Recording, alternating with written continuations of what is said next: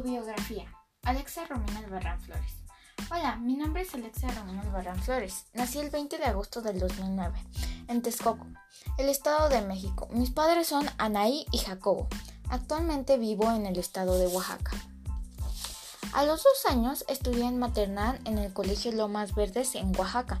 Después estudié en el preescolar en el Cendi Margarita Magún de Flores del Poder Judicial del Estado de Oaxaca. La primaria la cursé en el Colegio Teiscali de San Felipe y Jojo. La secundaria y la preparatoria lo cursé sin problemas. Después estudié la carrera de psicología y al par continué con el negocio de la venta de ropa. Decidí estudiar una especialidad en psicodanza. Así pude dar terapia y a través de ser consciente del movimiento y expresión de nuestro cuerpo. Tengo mi negocio en una plaza de Oaxaca y mi estudio de danza aérea y consultorio.